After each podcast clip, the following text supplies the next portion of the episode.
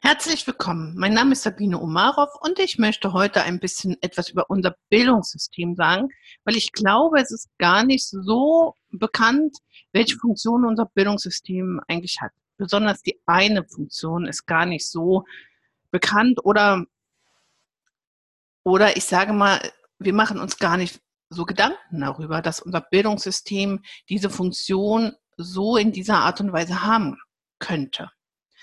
Also unser Bildungssystem, wozu dient es denn eigentlich? Es dient natürlich dem Erhalt und der Reproduktion unserer Gesellschaft. Klar.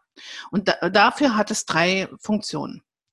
Ich fange mal mit der Qualifikationsfunktion an. Die liegt ja auf der Hand. Natürlich sollen wir Wissen erhalten und Kompetenzen und das aber in erster Linie, um uns auf unseren Beruf vorzubereiten, eigentlich um unser Arbeitsleben vorzubereiten. Im Grunde genommen sollen wir das Wissen für die Wirtschaft äh, erringen und nicht für irgendwas anderes. Unser Bildungssystem ist ja auch schon sehr alt. Wie ist es denn entstanden? Oder wofür ist es entstanden?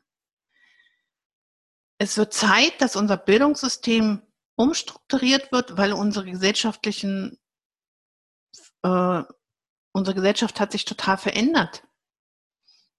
Wir brauchen etwas Neues. Weil so wie unser Bildungssystem entstanden ist, diese Bedingungen, die gibt es heute gar nicht mehr. Die haben sich verändert. Die nächste Funktion ist natürlich die Integrationsfunktion.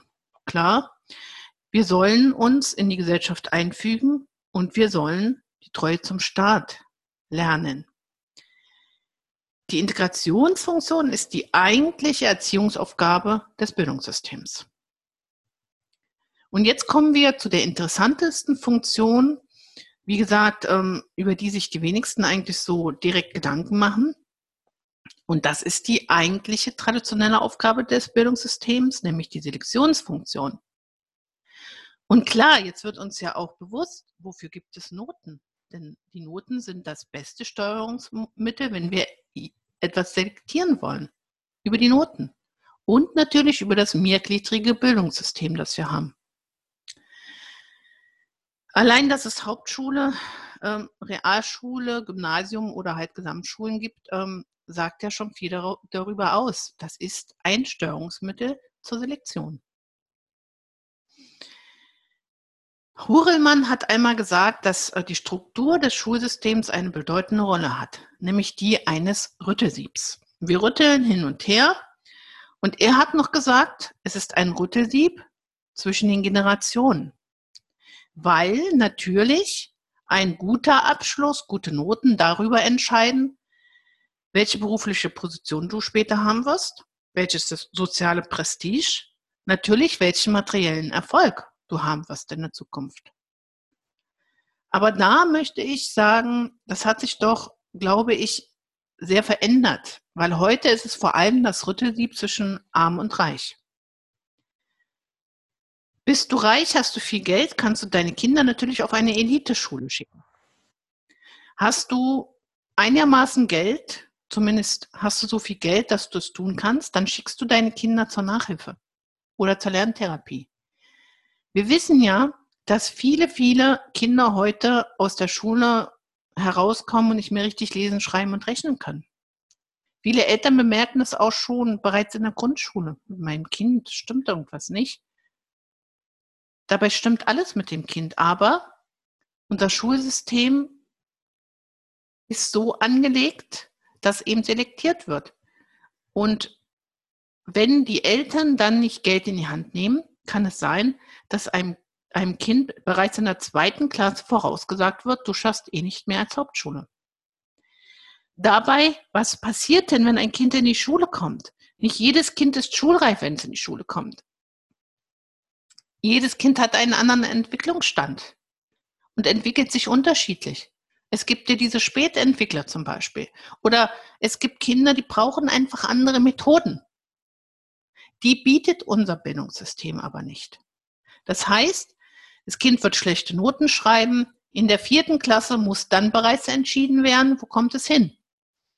Hauptschule oder Gymnasium? Und da wundert mich auch nicht, dass viele Eltern da auch Druck machen. und bessere Noten für ihr Kind erkämpfen wollen. Warum? Es geht um die Zukunft der Kinder. Um die Zukunft. Welche berufliche Position werden sie später haben? Werden sie später mal so viel Geld verdienen, dass sie davon leben können? Oder müssen sie arbeiten und zusätzlich zum Jobcenter gehen, um sich dort äh, Zuzahlungen zu holen, weil sie sonst nicht existieren können? Das sind die entscheidenden Fragen heute. Gerechte Chancen, die gibt es in unserem Bildungssystem nicht. Die gibt es einfach nicht. Allein dadurch, dass wir die Noten und dieses Schulsystem haben, werden die Chancen nicht mehr gerecht verteilt, denn es wird selektiert und nicht irgendwie darauf geguckt, ja, vielleicht entwickelt sich das Kind ja noch, vielleicht braucht es andere Methoden, vielleicht braucht es einfach mehr Zeit, mehr Wiederholungen. Darauf schaut unser System nicht oder sehr wenig. Natürlich gibt es auch immer mehr Le Lehrer, die begreifen, nee, das kann doch so nicht sein. Aber sie sind in diesem Bildungssystem auch drin und müssen funktionieren. Sie können sich da nicht herausnehmen und sagen, ich gebe nur noch gute Noten. Das wissen wir ja, das funktioniert nicht. Das heißt, unser Bildungssystem muss komplett umstrukturiert werden. Diese Selektionsfunktion darf es nicht mehr geben. Darf es nicht. Weil die verhindert, dass sich Kinder auch später noch entwickeln können.